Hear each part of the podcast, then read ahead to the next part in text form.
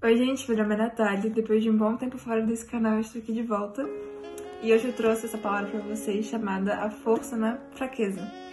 Para isso eu queria que a gente abrisse em 2 Coríntios 12, a partir do verso 7. Diz assim: E para que não ficasse orgulhoso com a grandeza das revelações, foi-me posto um espinho na carne mensageiro de Satanás, para me esbofetear a fim de que não me exalte. Três vezes pedi ao Senhor que o afastasse de mim. Então ele disse: A minha graça é o que basta para você. Porque o poder se aperfeiçoa na fraqueza. De boa vontade, pois, mais me gloriarei nas fraquezas, para que sobre mim repouse o poder de Cristo. Por isso sinto prazer nas fraquezas, nos insultos, nas privações, nas perseguições, nas angústias, por amor de Cristo porque quando sou fraco, então é que sou forte. E eu tava orando, né, pra Deus me dar uma palavra pra, pro canal, e me veio. Me veio isto, né? E algo que me chamou muita atenção foi esse, esse último versículo, porque quando estou fraco, então é que eu estou forte. Então a gente vai falar sobre isso hoje. É, pra começar, né? É, no início, no versículo 7, né, fala sobre espinho na carne. E esse espinho na carne a gente poderia interpretar como se fosse um problema, um problema na vida de Paulo. É, e o mais importante é ver como é que Paulo encarou esse problema, essa situação, sabe? Primeiramente, Paulo reconheceu que a fonte do problema não era o espinho, mas sim Satanás.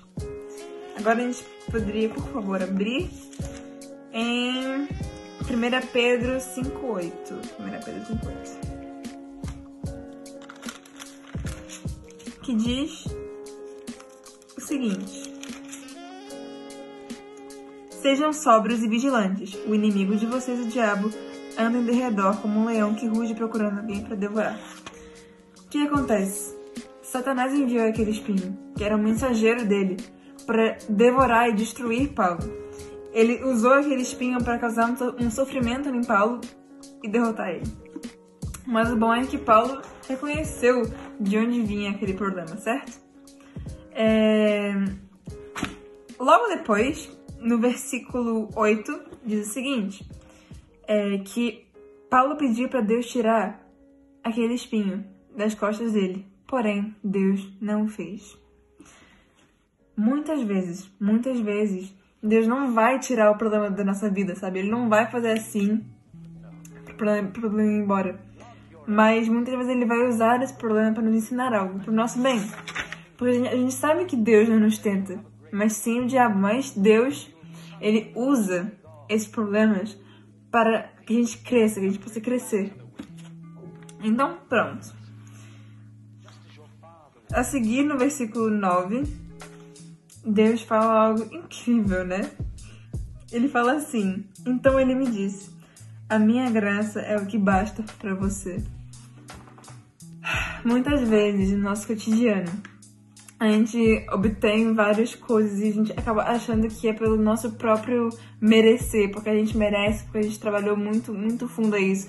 E não é que a gente não tenha trabalhado, mas muitas vezes a gente deixa o mérito de Deus de lado a gente começa a achar que foi só a gente que fez e que Deus não teve nada a ver com isso. A gente começa a ignorar Deus, sabe? O que Ele tem feito na nossa vida, sabe? As bênçãos que Ele tem nos dado.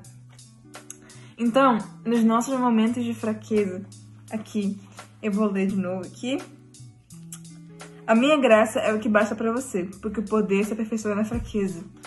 Isso é muito forte, é muito verdadeiro, porque a gente, quando a gente tá fraco, é aí que a gente se vira mais para Deus na nossa fraqueza, no nosso interior, quando a gente está fraco, aí que a gente está forte, porque a gente busca Deus, porque a gente se vira para Deus, a gente pede, a gente clama a Deus, porque a gente sabe que nesses momentos o nosso talento não basta, o dinheiro não basta, o que eu sei fazer não basta, minha inteligência não basta para nada, mas só a graça de Deus me basta.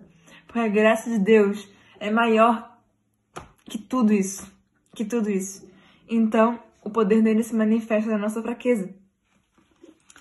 E 2 Coríntios uh, 12, 10 fala assim: Por isso eu sinto prazer nas fraquezas, nos insultos, nas privações, nas perseguições, nas angústias, por amor de Cristo, porque quando eu estou fraco, então é que eu estou forte.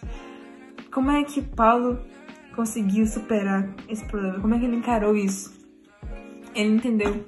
Ele entendeu que quando ele estava fraco é quando ele estava forte. Ele entendeu que em todos aqueles problemas eram oportunidades para ele se aproximar de Cristo. Tudo aquilo que ele estava passando dava brechas para ele se aproximar mais de Deus, sabe? E é aí que ele entendeu, foi aí que ele lidou com o problema. E a questão é como é que a gente tem se posicionado face aos nossos problemas, face aos nossos momentos de fraqueza. Será que a gente tem se virado para Deus? Será que a gente tem dito, Senhor, a tua graça me basta? E essa é a minha palavra que eu tenho para vocês hoje. E eu espero que tenha sido bênção para vocês. E deixa um like aqui embaixo, né? Se você tiver gostado da palavra. E até outra vez.